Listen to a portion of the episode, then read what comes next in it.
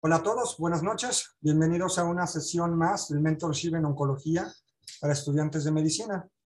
Hoy tenemos el honor de que nos acompañe el doctor Hernán Sánchez. Él es médico intensivista de la Universidad Central del Ecuador y nos va a platicar sobre toxicidad del tratamiento, toxicidad al tratamiento de quimioterapia e inmunoterapia. Sin más por el momento, dejo los micrófonos al doctor Hernán. Adelante, doctor, muchas gracias.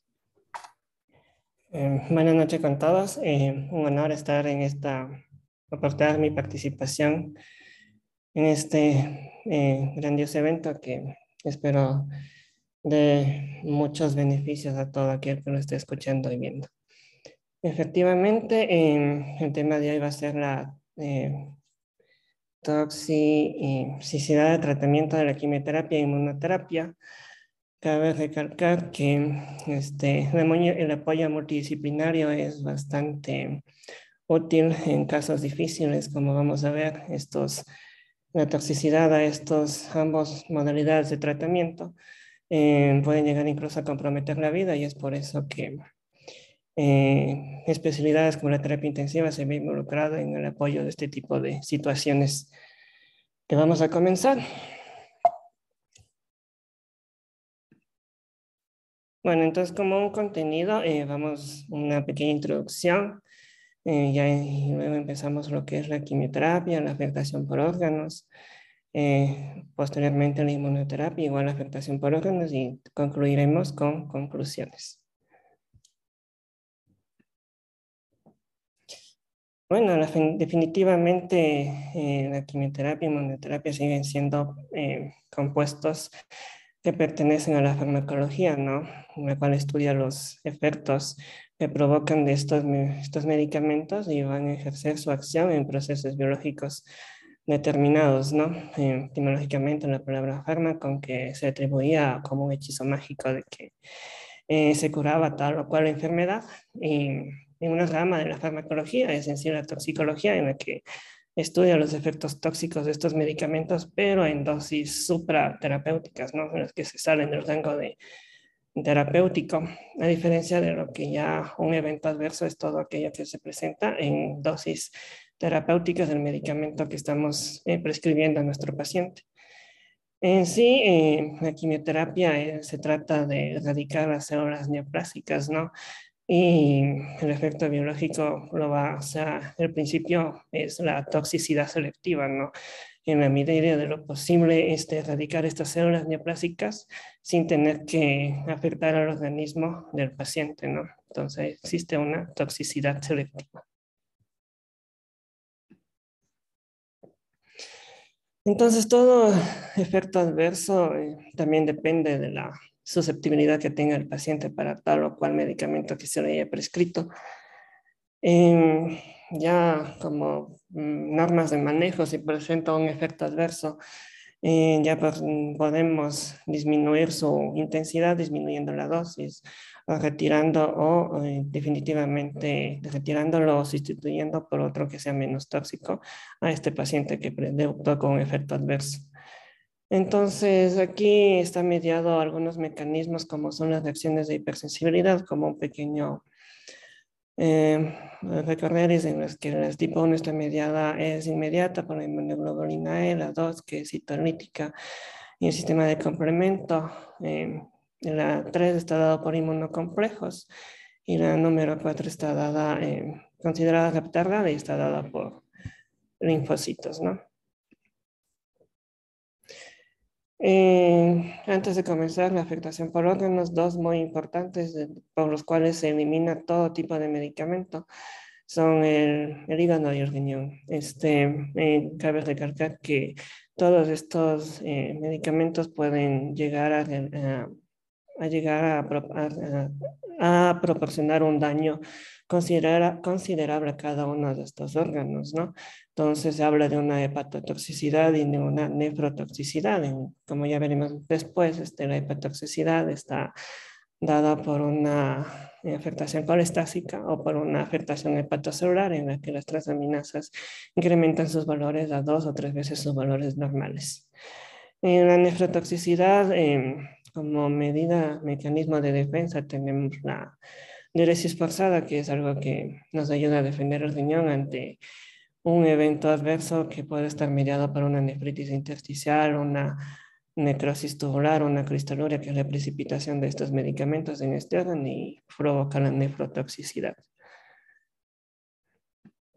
Mm, bueno, en sí, un evento adverso es todo aquel síntoma o signo que no estaba previsto en el tratamiento que estamos instaurando en nuestro, en nuestro paciente, ya que el fin era eh, disminuir la, las células tumorales, ¿no?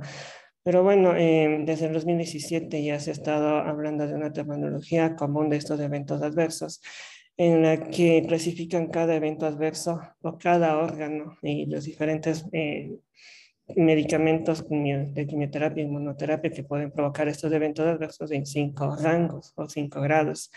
Obviamente, grado 1, que es leve, asintomático, el manejo es ambulatorio, y la quimioterapia, eh, la debe continuarse. Grado 2 es la moderada, en la que hay síntomas que eh, causan molestias en, en, las actividades de vida diaria instrumental como eh, salir a pasear, ir de compras. En aquí ya está sujeta a una intervención, igual puede ser ambulatorio. La tipo 3, grado 3 ya es severa, ya hay afectación de la vida diaria, eh, de autocuidado, ya no pueden ir al baño solos, o sea, eh, ya no pueden alimentarse solos, ya es algo severo y ya se considera su hospitalización y su manejo hospitalario en grado 4 ya es algo que amenaza la vida, ya incluso ya puede requerir el apoyo de terapia intensiva y en grado 5 y es que no, no debemos llegar nunca, jamás en la medida de lo posible, la muerte del paciente. Entonces, en sí, determinar o diagnosticar un evento adverso de la medicación recibida del paciente que había recibido es algo difícil de llegar, ya que se puede solapar con la enfermedad de base del paciente si tiene comorbilidades o por el mismo la enfermedad oncohematológica que presenta el paciente. Entonces, llegar a determinar que se trate de un evento adverso en sí es, algo complejo llegar, pero se puede llegar a esto. Y la piedra angular eh, sigue tanto como para la quimioterapia como para la inmunoterapia, sigue el valioso aporte de los esteroides, ¿no? Eso nos ayuda bastante y ya veremos a continuación. Entonces aquí un esquema general de que en la izquierda de la pantalla eh, los diferentes órganos y los diferentes eh, quimioterapéuticos en los que pueden dar afectaciones, los más comunes, y en la derecha, hablando de la inmunoterapia, como pueden ver, afectan diferentes órganos y diferentes químicos. Entonces, eh, vamos a hablar ya, ahora sí, terminada la introducción de la quimioterapia, de las vías de administración, que también pueden haber errores en la, en, la administración de estos medicamentos, como la extravasación, en la administración intratecal, el tubo digestivo, dividimos en mucositis, náuseas, vómitos, diarrea y otros, hematopoyéticos, cardiovasculares, pulmón, renal, geniturinario, neurológico, oftalmológico, torrino, naringológico y dermatológico. Es amplia la toxicidad que puede dar cada uno de los diferentes compuestos de quimioterapia. No vamos a, mencionar los más relevantes, los más peligrosos. Y para eh, tener una charla agradable y clara y precisa. bueno, la extravasación de estos medicamentos en sí que son, llegan a ser tóxicos para el organismo. Eh, si llegan a extravasar, se pueden dar irritación, inflamación, necrosis, incluso hasta un síndrome compartimental pueden llegar a provocar. Entonces, se había dividido, se había clasificado estos eh, compuestos que pueden provocar estas reacciones adversas por la extravasación de, de la quimioterapia intravenosa que se sale de la del, acceso intravenoso y sale al tejido aledaño, ¿no? Tejido subcutáneo, todo lo que es la piel y músculo, ¿no? Entonces se pueden clasificar como vesicantes, que son los más eh, deleterios, ya que estos tienen acción a nivel del ADN, eh, irritantes y no vesicantes, ¿no? Igual los irritantes pueden clasificarse como exfoliativos, inflamatorios y al final, el más peligroso son estos primeros vesicantes que pueden, pero como tienen acción a nivel del ADN, su, pueden provocar necrosis como evento adverso más eh, característico. Em, ¿Qué hacer? Eh, no se debe retirar la cánula intra, la cánula intravenosa se debe quedar en ese momento ahí, se debe aspirar en la mayor eh, posible el contenido que se introdujo en ese momento de vía, por la vía intravenosa y se debe hacer un enfriamiento intermitente de cada 10 o 20 minutos, no con compresas frías. Intermitente. Está recomendado el uso de, del, del, antídoto del medicamento que se haya prescrito de manera intravenosa, eh, tanto por vía intravenosa como subcutánea. Y tanto el acceso intravenoso puede ser por vía central y periférica, no les acabé de mencionar la vía periférica. Y por la vía central también pueden darse estos eventos adversos. Obviamente depende de la localización del acceso venoso central. Por ejemplo, si es yugular o subclavio, entonces puede haber afectación de la pleura del mediastino del tejido celular subcutáneo. Entonces, para determinar la extensión de la lesión, se ha recomendado hacer una, un estudio de imagen, ¿no? Eso en este, radiografía de tórax o una tomografía y determinar el grado de extensión. Si es a nivel de la pleura, una toracocentesis, si es a nivel de mediastino, una toracotomía, y si es a nivel de tejido celular subcutáneo, un drenaje quirúrgico, ¿no? Esto a nivel mecánico en las complicaciones de la administración de estos medicamentos. En la administración intratecal eh, se ha visto en la literatura que ha habido errores tanto en, la, en el agente, si un paciente tenía que administrarse una quimioterapia tanto intravenosa como intratecal, y el agente que tenía que haberse administrado de manera intravenosa se administra intratecalmente. Eh, son pocos los estudios que indican qué efectos puede tener ese medicamento intravenoso en el, ubicado en el a nivel intratecal, ¿no? Entonces algo desconocido. Este, eh, también este, hubo confusión en la ruta, eh, como les había mencionado, si el intravenoso le administran intratecal, era gente equivocado, o si hay una sobredosificación, ¿no? Entonces son eh, eventos adversos que se han dado en la historia y se han documentado. Este, si este agente tenía características hiperosmolares, pueden dar un síndrome tónico crónico ascendente que se caracteriza por parestesias, contracciones musculares, espasmos musculares que pueden incluso romper los huesos, ¿no?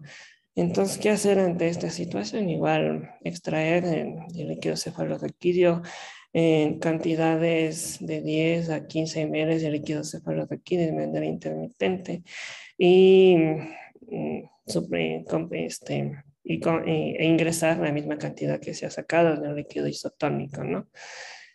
Em, no está recomendado la administración de los antídotos, ya que no se tiene mucha información de qué, eh, qué otros eventos adversos, aparte de dar el antídoto a lo que se administró previamente, podrá ocasionar este nivel, al nivel del sistema nervioso central. Esto no está indicado, a excepción del de la, bueno, de la sobreedificación del metrotrexate, por ejemplo, que podría ocasionarnos una aracnoiditis, en la que está indicado el uso de antídoto como la carboxipeptidasa G2, que también se usa en, en, pacientes que tengan falla renal como antídoto de la metrotrexate.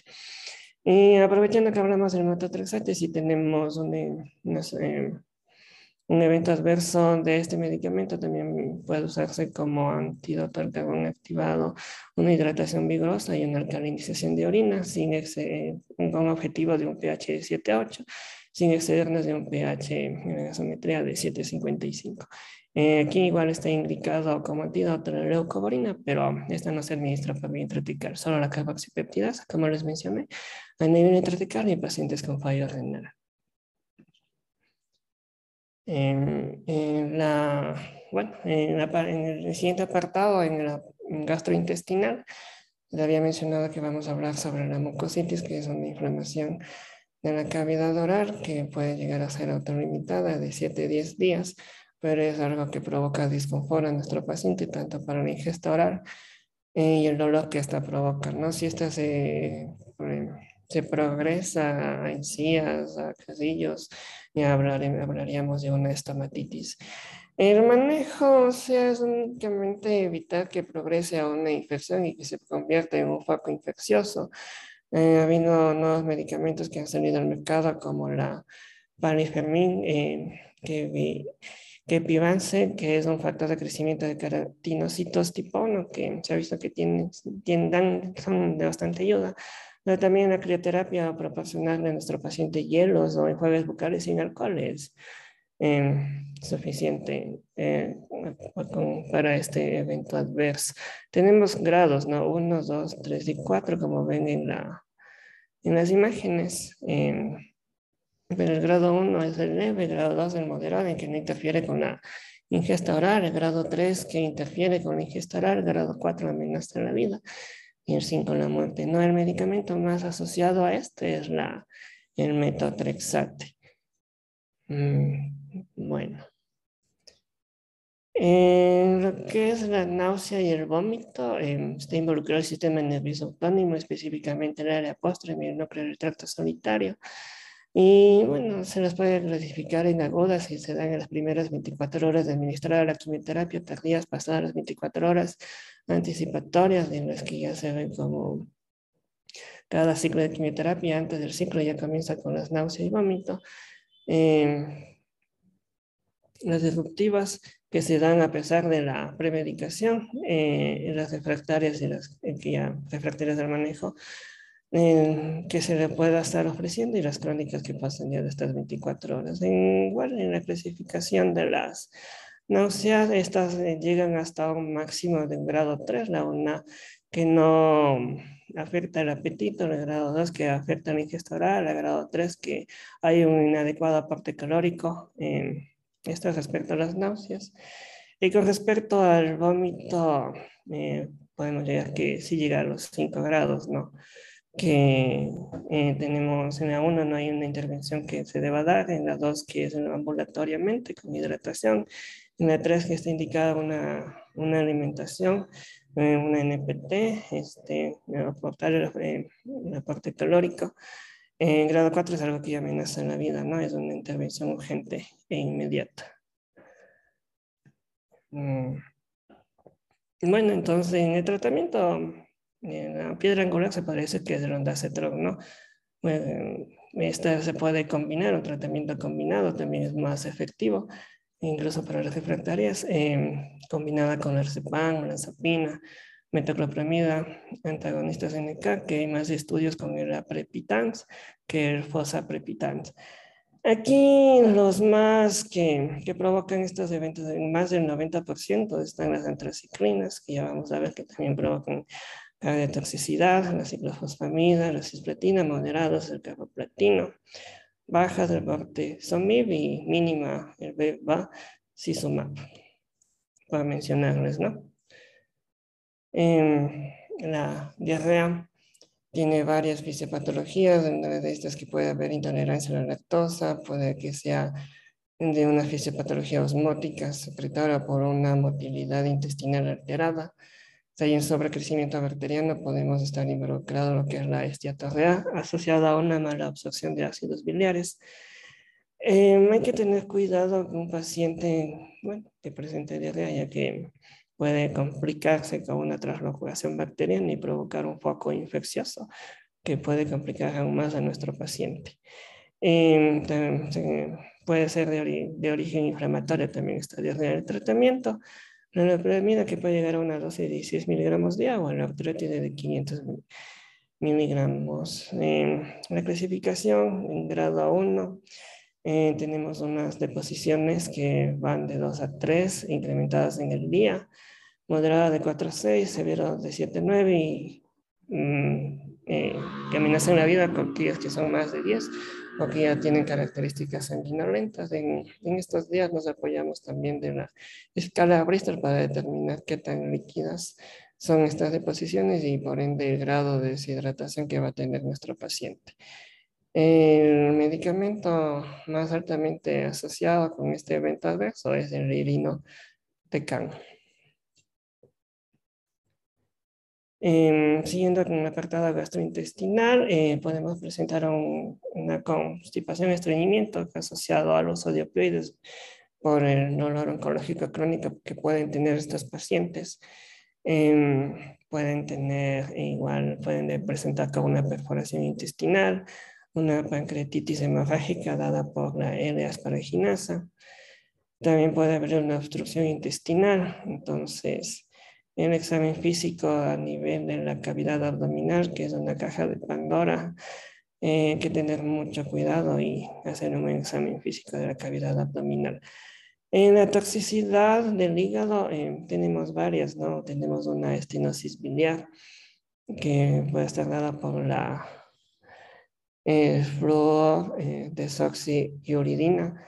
Eh, puede haber una colestasis por el cisplatino, una cirrosis por el metotrexate o una lesión hepatocelular por el carboplatino. Eh, a nivel hematológico, eh, bueno, tenemos que va a haber una mielosupresión y está indicado el uso de los factores estimulantes de colonias como para revertir esto.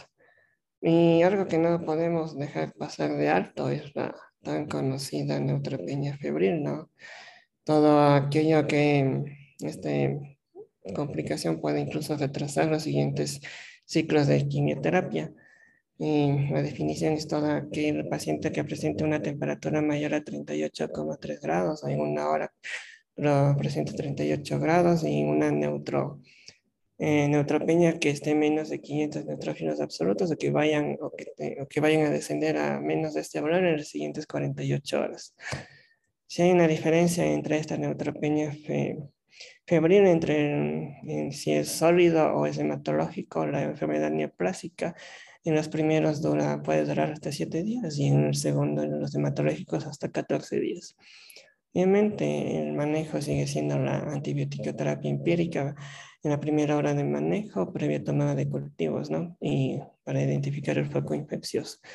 En un estudio español, el How Long Study, mm, se trataba sobre si descontinuar los antibióticos como recomendaba las guías de ISAP 2010 en la que eh, se, descontinuaron los antibióticos y ya teníamos neutrófilos más de 500 versos de este nuevo estudio que comparó si es que retirábamos los antibióticos a las 72 horas de no tener fiebre y tener una evolución clínica adecuada, ¿no? Que es una evolución clínica adecuada, que ya no tenga fiebre, que se haya controlado el foco infeccioso, que haya, ya se hayan revertido sus fallos orgánicos, si es que predebutó con choque séptico, ya no está en choque y todo esto, ¿no? Entonces, em, se determinó que sí, que eh, la mortalidad seguía siendo la misma en ambos grupos y que la, mm, el hecho de en esta, en este mundo actual en el que debemos eh, estar en contra de la resistencia bacteriana es algo que vale la pena recalcar y tomar en cuenta, ¿no?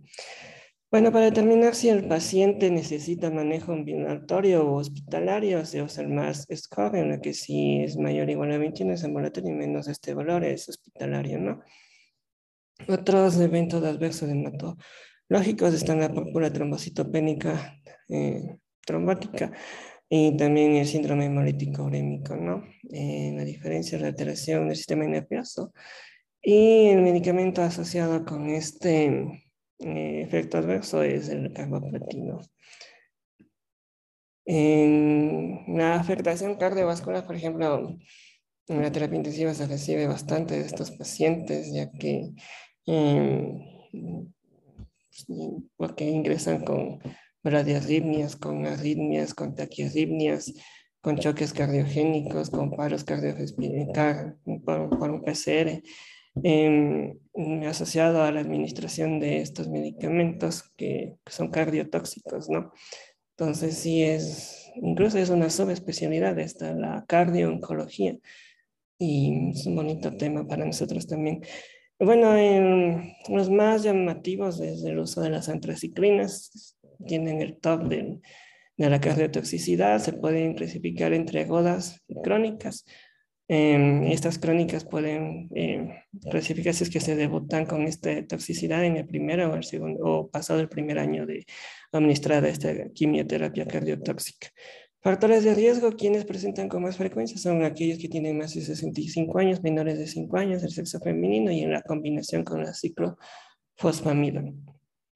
Eh, obviamente, Eh, la cardiotoxicidad es algo que a la final el paciente puede eh, quedar libre de su enfermedad oncohematológica, pero puede quedar el resto de su vida con una insuficiencia cardíaca congestiva, que es algo limitante para la vida del paciente, ¿no? que hace que se vuelva bastante compleja de aquí en adelante si queda con este evento adverso.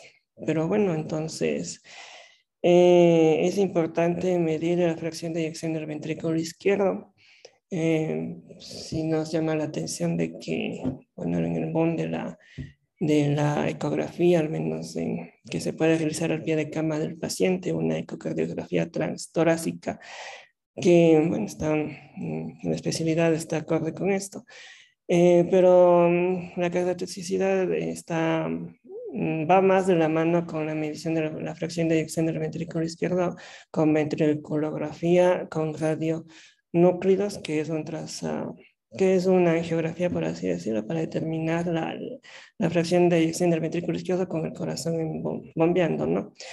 Es el, más, es el que se debe usar. ¿Para, para que Porque si hacemos el ecocardio transtorácico, hay una variabilidad entre operar de 10% y esto no, no se debe permitir si estamos hablando de una cardiotoxicidad. Entonces, se, se prefiere este examen que les acabo de mencionar, pero eh, puede haber instituciones en las que no haya este examen y en las que nos podemos ayudar también con una cardioresonancia magnética nuclear. Lo importante es determinar lo más preciso que se pueda la fracción de eyección del ventrículo izquierdo. Entonces, ¿qué hacemos? Ya tenemos nuestra fracción de eyección del ventrículo izquierdo, entonces debemos saber eh, cuándo suspender este, este, este, esta quimioterapia cardiotóxica.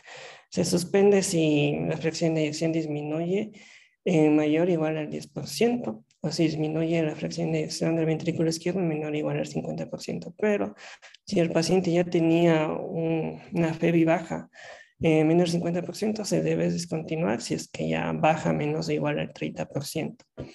Los diferentes mecanismos de cardiotoxicidad tenemos que se caracteriza por una hipertrofia de los cardiomiocitos, con una afectación de las mitocondrias que se vuelven aberrantes de hinchadas, un agotamiento del ATP que puede eh, alterar el potencial de membrana mitocondrial y un aumento de la apoptosis por liberación del citocromo C y la activación de la caspasa 9 con acción de las vesículas autofágicas.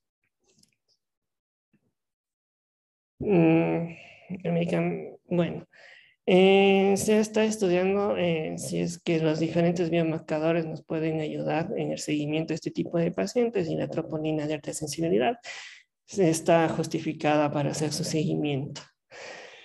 Mm, el tratamiento de esta cardiotoxicidad es el uso de ARA2, el IECA, beta bloqueantes y el antídoto, ¿no? que es el dexrazoxane. Este mm, únicamente se lo usa cuando estamos con cáncer de mama en dosis altas, ¿no? Mayor a 300 miligramos, por ejemplo, de la doxorubicina.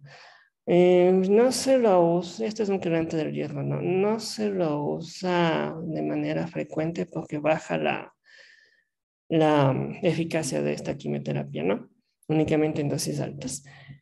Eh, bueno, otros eventos adversos cardiovasculares, como les había mencionado, una muerte súbita, un derrame pericárdico, hipertensión pulmonar, miocarditis, pericarditis, síndromes coronarios agudos, síndrome de fuga capilar, que está alterada la integridad de la pared del vaso, del vaso sanguíneo en la que hay extravasación del componente intravascular y puede provocar hipotensión en nuestro paciente y tratamientos con de hipotensión con cristaloides con predictores hemodinámicos y el apoyo de la herbomina.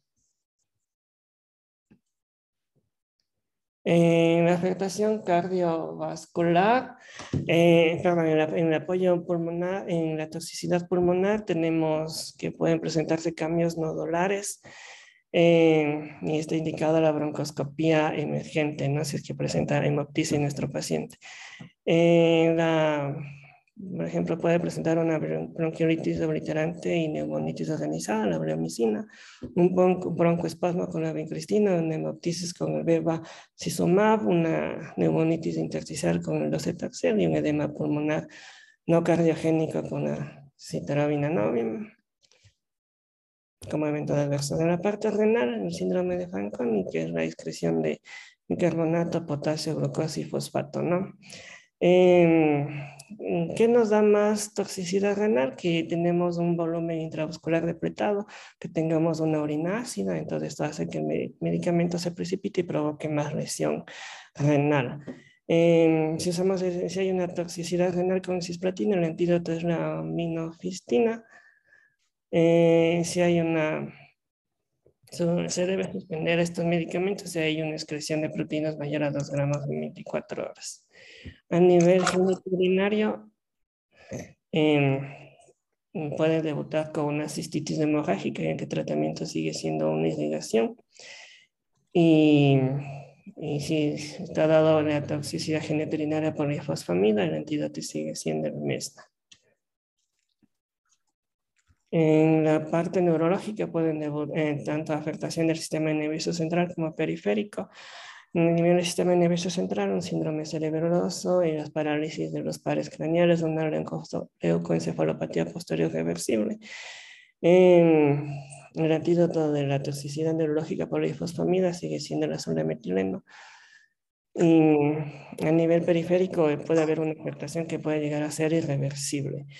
Eh, Pueden debutar también con un accidente cerebrovascular isquémico con el bevacizumab, en una encefalopatía con lifosfamida, en una síndrome de encefalopatía posterior reversible con la citrabina y la neuropatía sensitiva mixta con los taxanos. En, en, la parte oftalmológica, los síntomas pueden ser tan variados, desde una, una conjuntivitis hasta una pérdida visual. Eh, por ejemplo, una perforación o ulceración corneal con el erlotinib, una neuritis óptica con el carboplatino y un papiledema con el cisplatino. A nivel otorrinolaringológico, eh, es una de las causas de tinnitus. Eh, también puede haber alteración del equilibrio, puede haber también ah, pérdida auditiva, neurosensorial bilateral, tanto de baja como de alta frecuencia. Una ototoxicidad con el cisplatino y una osteonecrosis mandibular con el sunitinib. Incluso aquí puede haber necesidad de tratamiento quirúrgico. En la parte dermatológica, la alopecia, las lesiones epidérmicas, cambios en las uñas, eh, tenemos un eritema multiforme que tiene una distribución acral, un síndrome de Steven Johnson que tiene una distribución troncal y facial. Y la más grave de todas estas es la necrólisis epidérmica tóxica, que es la más grave. Aquí tenemos el propósito como uno de los agentes causales. Y como les había dicho al principio, el tratamiento sigue siendo los corticoides, no tanto a nivel local como en la piel o en el ojo o a nivel sistémico si estamos en grados de toxicidad 3 o 4. Pasando con la inmunoterapia, eh, esto lo que hace es interferir con las señales de crecimiento tumoral, ¿no? Eh, activando o, o, hiperestimulando la respuesta inmunitaria. Em, y es por eso y es por esta razón que los efectos adversos proporcionados por esta modalidad de tratamiento eh, se caracterizan por ser inflamatorios o autoinmunes ya que tenemos antígenos Diana eh, este, idénticos, eh, algunos idénticos tanto las células tumorales como las del propio, como las del propio organismo, y es por eso que hay una autorreactividad inmune a nuestro propio organismo. Eh, caracteriza a este tipo de eventos adversos que no se demoran en presentarse, pueden llegar a demorar en presentarse de tres a seis meses. Y obviamente la fisiopatología es porque hay un incremento en los anticuerpos autorreactivos. Um, si combinamos esta modalidad de tratamiento, los efectos adversos van a ser en mayor intensidad y mucho más frecuentes. Entonces vamos a hablar tanto del manejo de este tipo de eventos adversos, una afectación gastrointestinal, hematológica, pulmonar, renal, neurológica, a nivel endocrino, ocular, dermatológica y musculoesquelética. Ya. El manejo, no. Sí, como les había dicho al principio de la charla, eh, los corticosteroides siguen siendo la piedra angular. Y acá también, aquí hay que eh, la duración de estos corticosteroides eh, y hay que tener, como esta, estos eventos adversos pueden demorarse de tres a seis meses en presentarse, igual en desaparecer pueden llegar a, a demorarse también. Entonces, el uso de los corticoides tienen que tener una cierta duración y tienen que comenzar a disminuirse gradualmente. Algunas se recomienda que se, esta reducción se maneje de cuatro a seis semanas. Eh, puede haber refractariedad en el uso de estos eh, corticosteroides. Em, por lo general, si diagnostico el evento adverso por inmunoterapia, doy el tratamiento con corticosteroides y espero un una respuesta de tratamiento de 24, 48, 72 horas. Si no veo respuesta, ya debo usar, se cataloga como refractariedad al uso de corticosteroides y debemos a, ah, mm, apoyarnos con otros medicamentos como inhibidores del factor de necrosis tumoral, micofenolato, las inmunoglobulinas, los plasmafares y también el apoyo multidisciplinario con dependiendo, ¿no? Con reumatología, con neurología, si es que es un una miastemia gravis y, y así. Eh, la premedicación está, puede disminuir la intensidad de presentación o que se, o la, que se presente este evento adverso. Y igual puede haber un daño permanente con este tipo de medicamentos. Entonces, como les había los diferentes grados, uno leve, en la que puede continuarse el tratamiento de inmunoterapia y no darse ningún manejo, ni con esteroides ni con otros inmunosupresores. En el 2 es ambulatorio, ya podemos dar los esteroides a nivel top local u oral y se debe suspender la, inmunoterapia de manera temporal. En, en, grado, 3 de, de allá debe darse una hospitalización y debe darse corticosteroides a nivel oral o pues, sistémico, no tanto oral o intravenoso según la gravedad. Eh, los inmunosupresores eh, debe esperarse, como les había mencionado, un, tiempo de acción de estos esteroides, ¿no? De 3 a 5 días. Caso contrario, ya podríamos dar los medicamentos que les mencioné, refractariedad. En la, y aquí la inmunoterapia debe suspenderse y su reinicio debe ser eh, supeditado según riesgo-beneficio para el paciente que va a recibirlo. Grado 4 es algo que amenaza la vida, la terapia intensiva puede ayudar, eh, se da el apoyo de esteroides a nivel sistémico intravenoso, el apoyo multidisciplinario, ¿no? Con otras especialidades y, y la, definitivamente se retira la inmunoterapia.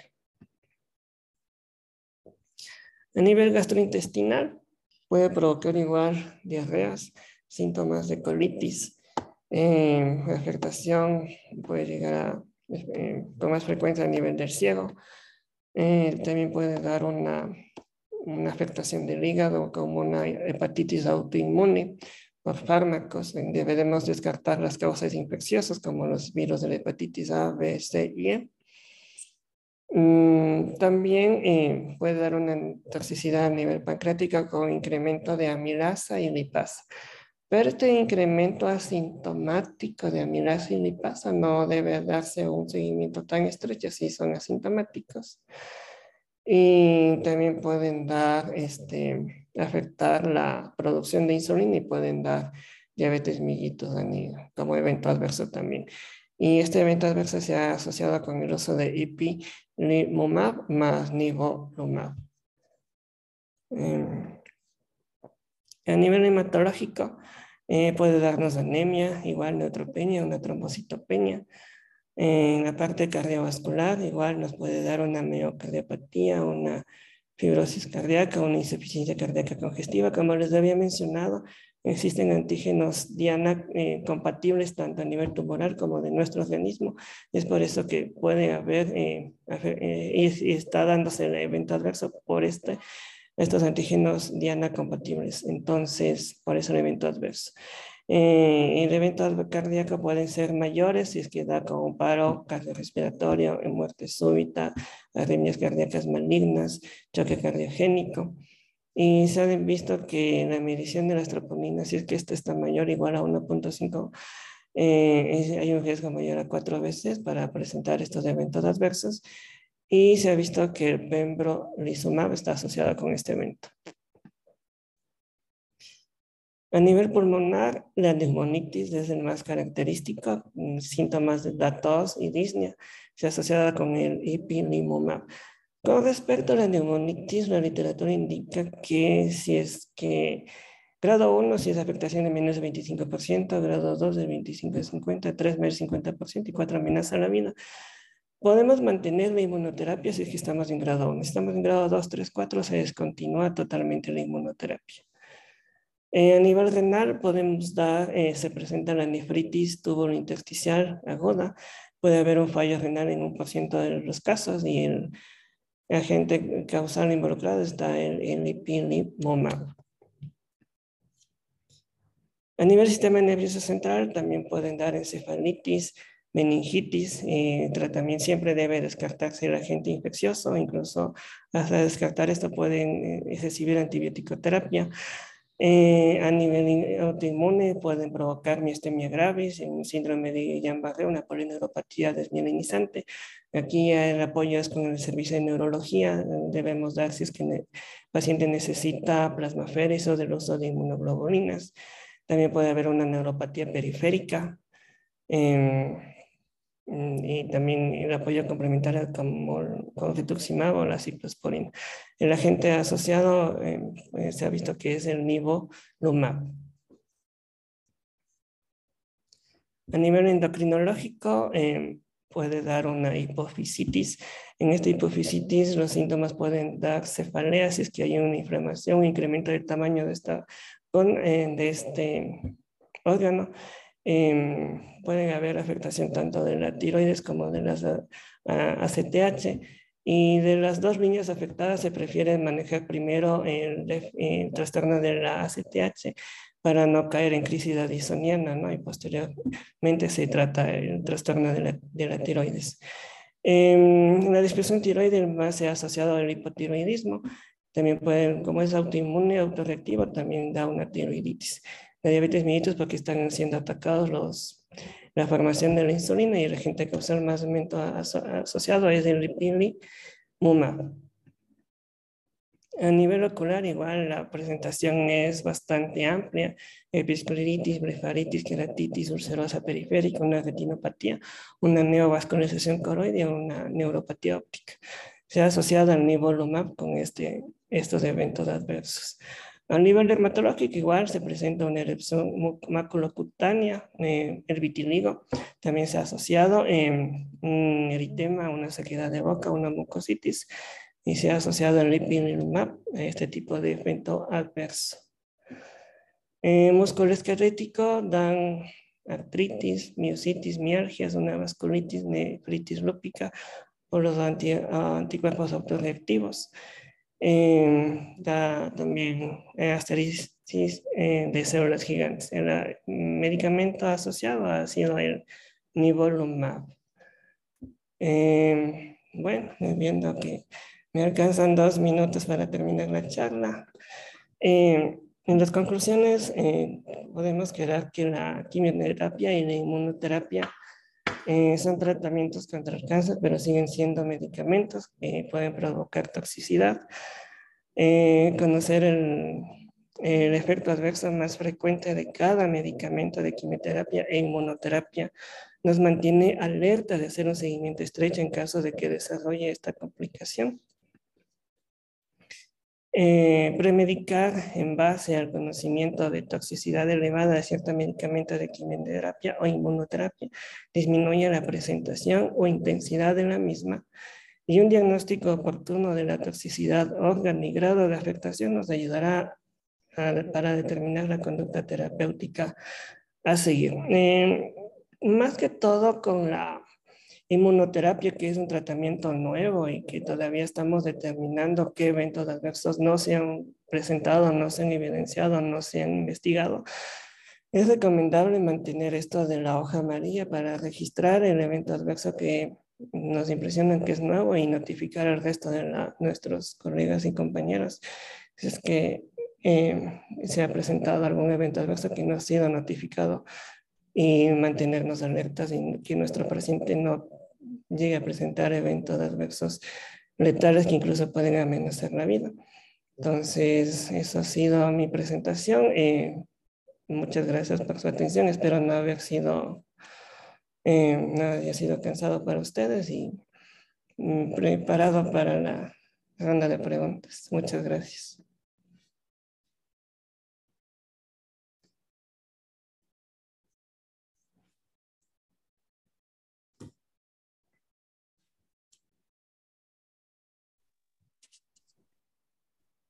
Muchas gracias, doctor Hernán.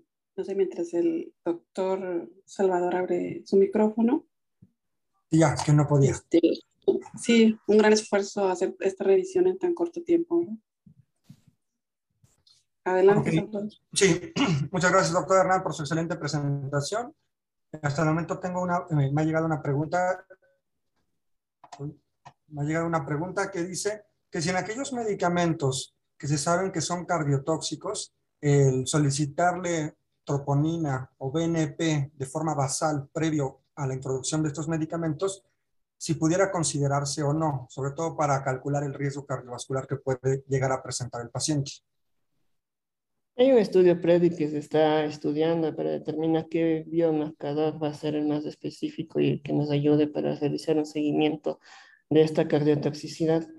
Y hasta el momento se ha determinado que la la troponina de alta sensibilidad es la que nos ayuda para el seguimiento de esta cardiotoxicidad.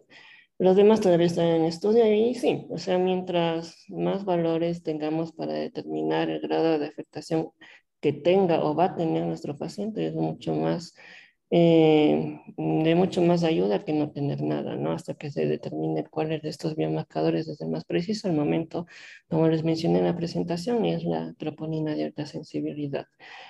Y obviamente, y a todo esto, más los factores de riesgo, más la, eh, los antecedentes, las comorbilidades que tenga nuestro paciente, ¿no? Todo es un manejo clínico eh, integral en nuestro paciente. Mientras más mejor, pero hay que tomarlo con calma y hacer un adecuado análisis. Ok, muchas gracias, doctor. Eh, hay otra pregunta que dice que, ¿qué hacer con toxicidad hepática después de mofetilo y prednisona. Me imagino que habla de inmunoterapia, entonces.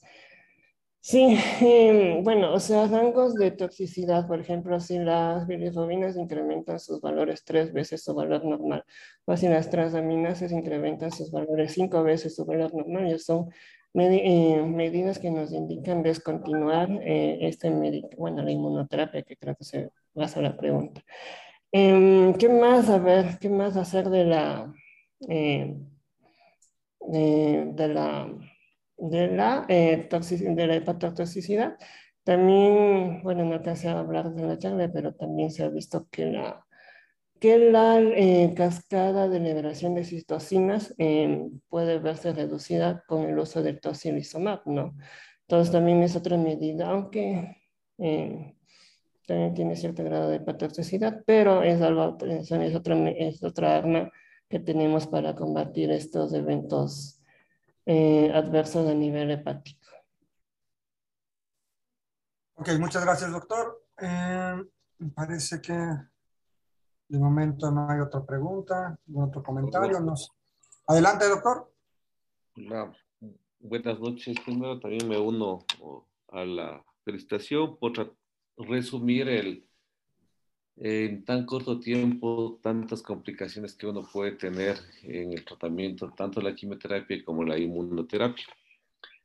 Únicamente indicarles que bueno, los, los efectos indeseables ya están claramente conocidos, que debemos individuar al paciente, que debemos saber adecuadamente administrar la quimioterapia en dosis exactas, que es muy importante calcular por, tanto la quimioterapia como la inmunoterapia de acuerdo al peso, a la peso corporal y los que hacemos ya quimioterapia y hacemos inmunoterapia, las complicaciones se van minimizando y, no hay que asustarse, ¿no? La, la toxicidad medular hoy, eh, con, todo lo que uno se, se tiene miedo de administrar tratamientos con factores antes de colonias cuando necesitamos hacer una profilaxis. Eh, vamos, hemos ido mejorando. eh, las sociedades que más le asusta al paciente la náusea y el vómito. Hoy nosotros controlamos adecuadamente con buenos esquemas de, de Y ese es otro tema que hay que conversar sobre todos sus manejos de estas toxicidades. Entonces yo, mm, no hay que, no hay que tenerle miedo a administrar y, y escuchar todas estas complicaciones que tenemos. Porque cuando damos con seguridad, cuando tenemos los tratamientos, cuando vemos los pacientes y seleccionamos adecuadamente el paciente, yo creo que se minimiza mucho en estos, en la, así al paciente y no y hay que administrar cosas adecuadamente, siempre cuidar la calidad de vida del paciente y, y teniendo la, porque estos tratamientos nos ayudan también a hacer vivir a los pacientes y, la, la, toxicidad debe ser minimizada completamente. No solo únicamente aportar con eso y felicitar al doctor por que nos ha hecho un, resumen en tan corto tiempo. Gracias, Salvador. gracias a usted, doctor Tixin. Bueno, eh, ¿alguien más que? Sí, bueno, yo, eh, eh, comentarles, bueno, pues a los, a los estudiantes eh, que nos están escuchando, algunos residentes de primer año de oncología, que el perfil de toxicidad de un medicamento se conoce en la fase 1, de, en los estudios de fase 1 de estudio del medicamento, donde se va a determinar la dosis, el rango terapéutico y, y el perfil de toxicidad del medicamento, su, su, farmacocinética, su farmacodinámica. Y si esta toxicidad eh, y el rango de, terapéutico lo permite, el medicamento va a pasar a un fase 2. Si la toxicidad supera demasiado eh, el posible beneficio, puede ser que un medicamento no pase de la fase 1.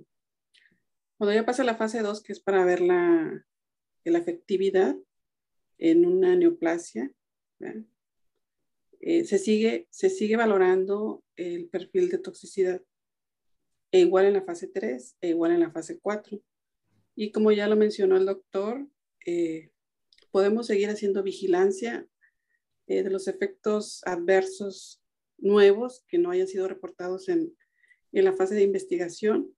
Y esa vigilancia la tenemos que hacer todos los médicos, independientemente de qué, de qué especialidad seas y bueno, particularmente en, nuestro, en nuestra área, porque podemos encontrar eh, efectos adversos a largo plazo que no hayan sido documentados en las primeras fases de la investigación. Y bueno, ya lo mencionó el doctor, este, obviamente la, el perfil de toxicidad, el beneficio siempre debe superar la, la toxicidad. Nada más eso. Muchas gracias, doctora Ana Castrita. Eh, Creo que no hay otro comentario. Y bueno, hay eh, en YouTube eh, comentan felicidades, doctor, excelente ponencia. Y bueno, pues me uno a todas las felicitaciones, doctor. Muchas gracias por su presentación. Y la verdad que como dice el doctor Tixi, pues muchas veces como oncólogos no hay que tener miedo para indicar estos medicamentos, siempre y cuando se tenga un estado funcional adecuado del paciente. Y como dice la doctora Castrite, pues que siempre los beneficios sean mayores los riesgos potenciales de cada medicamento. Y bueno, como comentario extra, yo creo que valdría eh, agregar que ahora que ya vimos las toxicidades por quimio y las toxicidades por inmuno, en la quimio muchas veces se pueden hacer ajustes de dosis. A diferencia de la inmuno, que si bien se ha ido, conforme han pasado los estudios, evaluando cuál es la dosis óptima, una vez que ya se aplica la inmunoterapia y tenemos alguna toxicidad importante, generalmente no se recomienda el ajuste de dosis de la inmuno, a diferencia de la quimioterapia. Entonces, en muchas ocasiones donde una toxicidad importante, sobre todo por inmunoterapia, pues el considerar cambio de tratamiento o definitivamente la suspensión de esta terapia. Entonces, pues bueno, pues muchas gracias, doctor Hernán, y eh, agradecer, agradecer a todos los que nos pudieran acompañar el día de hoy. Que pasen buenas noches y nos vemos en una próxima sesión.